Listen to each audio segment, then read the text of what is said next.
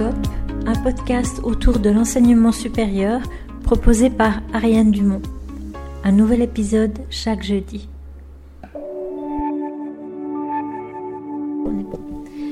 Aujourd'hui, Pédagoscope a la chance de recevoir M. Nicolas Perrin, professeur à la Haute École Pédagogique de Lausanne. Bonjour Nicolas. Bonjour. Et avec lui, on va essayer dans la série Covid-19 de comprendre un petit peu mieux quels sont les enjeux du point de vue technique pour l'enseignant, pour l'étudiant. Alors Nicolas, qu'est-ce que vous avez à nous dire pour euh, aider ces pauvres enseignants qui du jour au lendemain se trouvent dans une situation inopinée, inattendue, euh, nouvelle, de passer à un enseignement en ligne?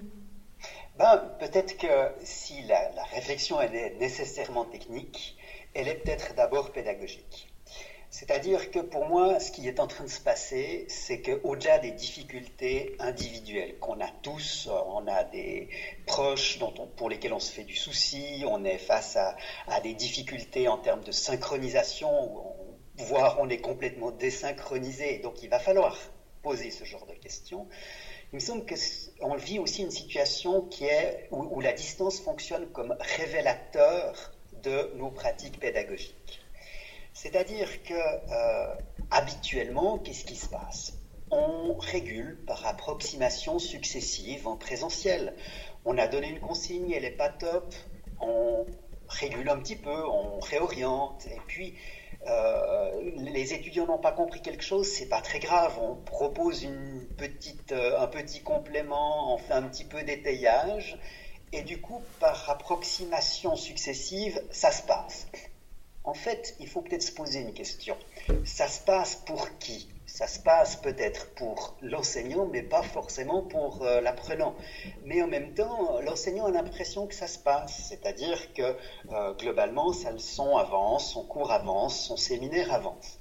Et il me semble que ce qui est intéressant avec la distance, c'est que tout d'un coup, ces approximations successives ne sont plus possibles parce que ça prend trop de temps, euh, sauf si on essaye de faire du direct, mais on voit bien que le direct est très difficile, euh, enfin du synchrone, euh, est très difficile parce que justement tout le monde a des temporalités multiples, différentes, difficilement conciliables. Donc, il me semble que c'était une situation intéressante pour réfléchir sur la clarté de nos dispositifs. Alors la clarté de nos dispositifs? Alors, dites-nous en plus, Nicolas. Ben, si j'essaye de, réfléchir un peu, je me dis qu'on peut articuler trois niveaux. Euh, un qui est vraiment le niveau du dispositif, c'est-à-dire euh, est-ce que je suis simplement dans une logique euh, expositive un peu traditionnelle, c'est-à-dire présentation d'un contenu, travail de la compréhension du contenu et puis ensuite mise en œuvre de ce contenu dans une situation. C'est vraisemblablement beaucoup ce qui se passe à l'heure actuelle, et, c'est déjà pas mal hein, de pouvoir avoir des capsules, de pouvoir avoir des bouts d'exercice euh, pour clarifier, vérifier la compréhension, et puis euh, de pouvoir ensuite peut-être mettre euh, en application quelque chose mais on peut le faire différemment. On peut essayer de travailler, euh, par exemple, par, euh, euh, par situation problème ou par bah, déjà simplement la classe inversée qui est en train de voir le jour par la force des choses est une autre manière de faire. Et ce premier niveau est intéressant parce qu'il permet de questionner l'engagement des étudiants, comment le favoriser, mais aussi comment favoriser le sens qu'ils peuvent donner à cette situation mais en même temps, ça ne va pas de soi, parce que euh, ben, la forme universitaire ou la forme scolaire est en train de se transformer. Et donc, euh, il faut que les étudiants et les formateurs puissent entrer dans cette logique. Euh, par exemple, ce qui est intéressant, on vient de voir avec des collègues que des étudiants cherchent à tout comprendre dans les capsules, mais vraiment tout, tout, tout, tout, alors qu'avant, au cours, ils cherchaient à tout noter. Et ils sont perdus en disant mais ça prend énormément de temps. Bah, voilà typiquement euh, quelque chose où, on doit réfléchir euh, sur nos dispositifs pour aider les étudiants à comprendre comment être un apprenant. Euh, alors, est-ce qu'il faut dire stratège, mais au bon sens du mot, hein, au sens de tardif, un apprenant stratège dans ces situations? Alors, ça, c'est un premier niveau.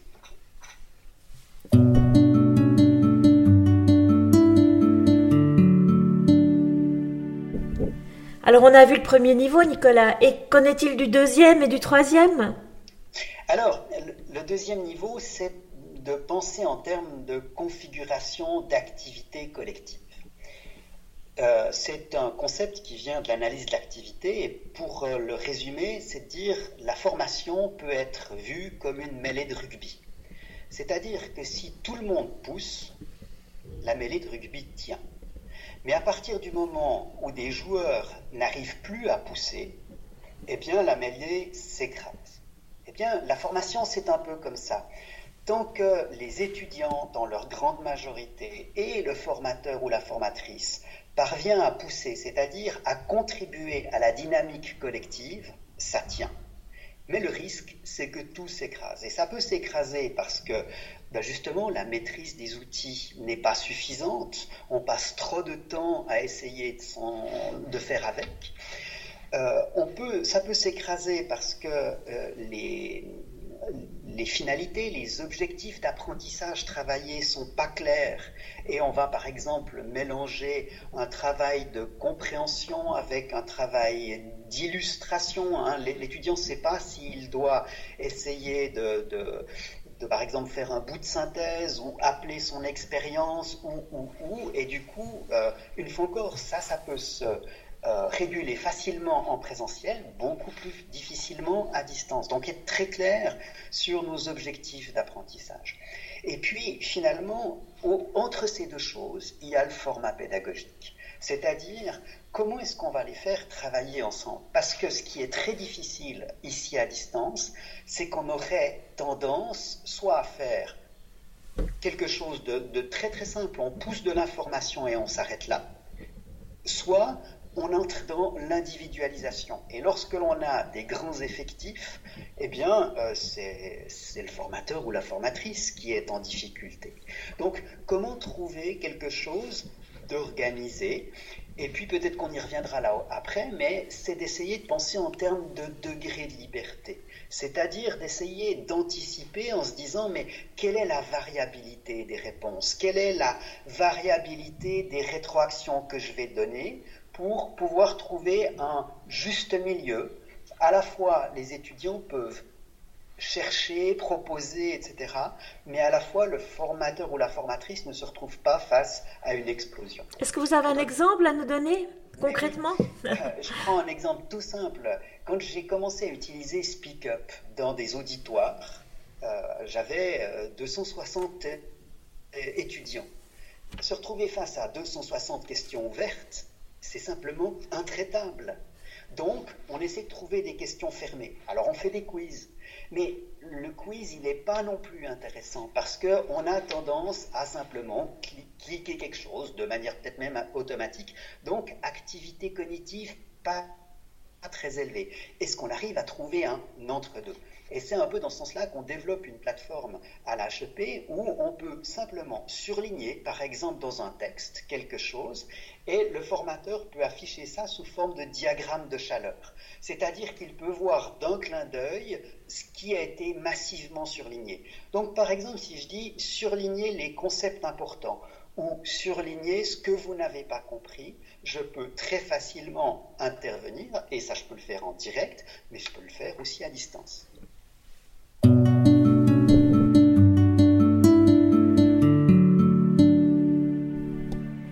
Et qu'en est-il des enseignants? Pédagoscope a posé la question à un enseignant qui, du jour au lendemain, est passé d'un mode enseignement présentiel à un enseignement à distance, sans expérience à ce sujet. Marc Kunze, vous êtes professeur en robotique industrielle et collaborative à la Haute École d'ingénierie de gestion du canton de Vaud. Merci d'être là avec nous. Euh, Marc vous avez dû passer d'un jour à l'autre euh, de l'enseignement en présence à l'enseignement à distance. Déjà, est-ce que vous avez de l'expérience dans ce type d'enseignement à distance ou bien c'est une première pour vous? Non, alors j'avais aucune expérience dans ce domaine-là. C'est une première pour moi. Et comment ça s'est passé alors, ce basculement d'un jour à l'autre?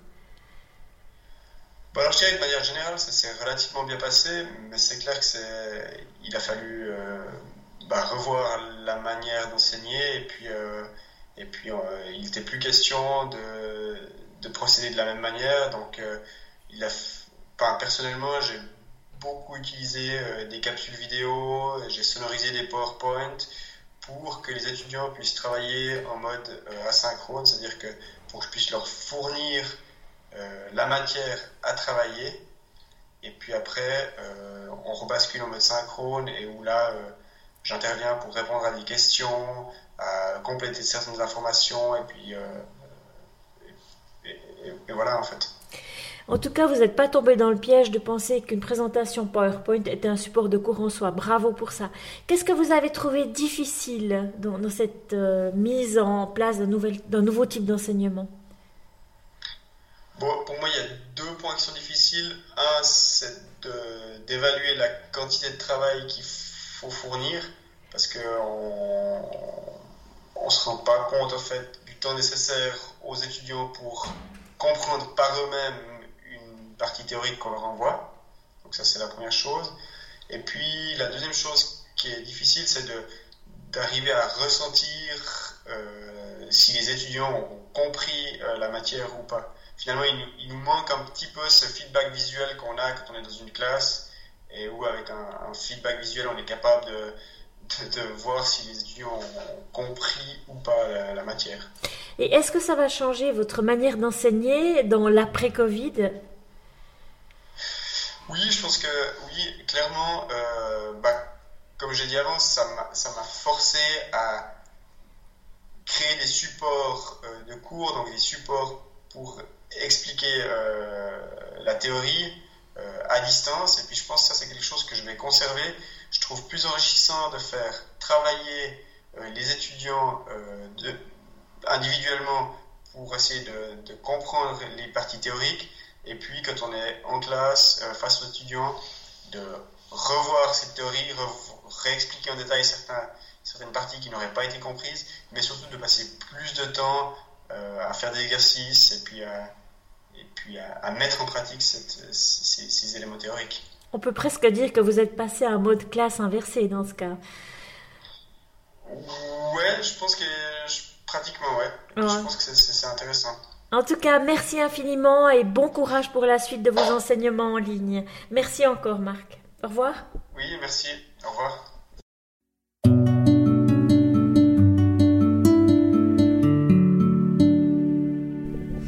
Alors Nicolas, si, si on veut donner un conseil ou deux euh, aux enseignants qui auraient des niveaux de compétences digitales assez faibles, qui savent pas encore bien maîtriser tous ces outils, mais qui ont néanmoins euh, la volonté de bien faire auprès de leurs étudiants et, de les amener, les conduire à bon port, qu'est-ce qu'on peut leur donner comme conseil? Comment on peut les aider? Ben, Si on reste sur ces configurations d'activités collectives, ces formats pédagogiques, euh, ben, justement, c'est d'anticiper comment ils vont pouvoir euh, éviter de se retrouver face à une marée d'informations. Je crois que c'est tout bêtement ça. Et par exemple, il y a des outils euh, qu'on a facilement tendance à utiliser, que serait par exemple le forum. Or, un forum, c'est extrêmement difficile à gérer, surtout quand on a beaucoup d'étudiants. Hein. Si on en a 20, ça peut encore aller, mais si on en a 100 ou 200 ou plus, le forum est un outil à grand danger. on voit qu'il va falloir être extrêmement clair sur les consignes. Quelle est la nature des informations que l'on souhaite? Une illustration par étudiant, une définition par étudiant, et puis euh, là, aussi d'aller même plus loin en, disant euh, peut-être qu'on va les faire travailler par groupe, ces étudiants, pour réduire le nombre d'informations. Donc, ils peuvent travailler entre eux par WhatsApp s'ils le souhaitent pour décider d'une réponse à donner. Mais alors, attention, il ne faut pas le faire euh, tous les jours, pour tous les cours, parce que sinon, ah, on va faire exploser les étudiants. Mais très ponctuellement, on peut imaginer des choses comme ça.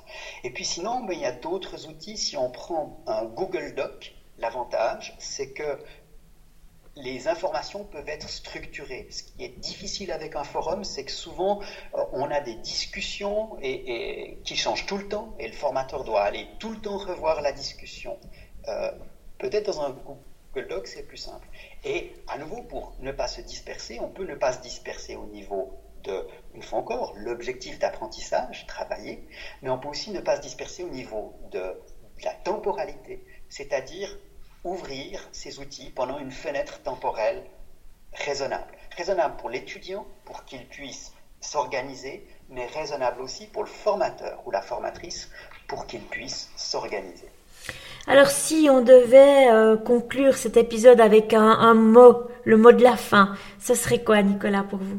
Ben, C'est peut-être le troisième niveau que j'annonçais, qui était euh, celui de, d'anticiper les régulations de la tâche.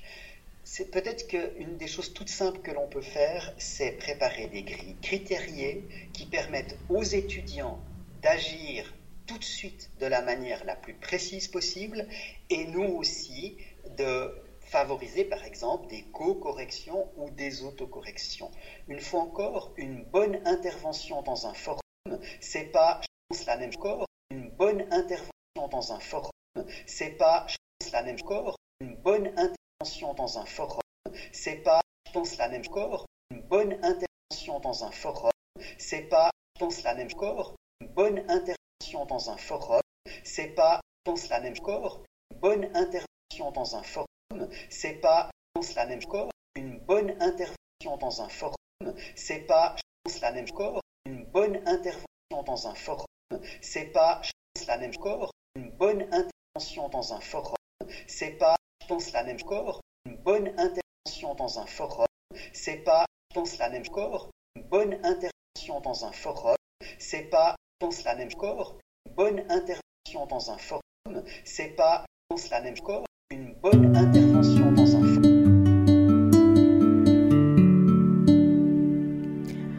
Voilà, c'est terminé pour aujourd'hui. Un grand merci d'avoir écouté cet épisode. J'espère que le format vous a plu. Si oui, dites-le moi avec 5 étoiles ou même un petit cœur sur iTunes. Et si vous n'êtes pas fan d'Apple, bah, ce n'est pas très grave. Il y a d'autres manières de m'aider et de soutenir Pédagoscope, comme par exemple partager ce podcast avec deux ou trois de vos collègues ou amis. Cela m'aidera énormément à poursuivre cette initiative et qui sait, cela les aidera peut-être eux aussi. N'hésitez pas à me faire part de vos commentaires ou même à postuler pour participer à un épisode de Pédagoscope si vous le souhaitez. Merci et à très vite pour un nouvel épisode.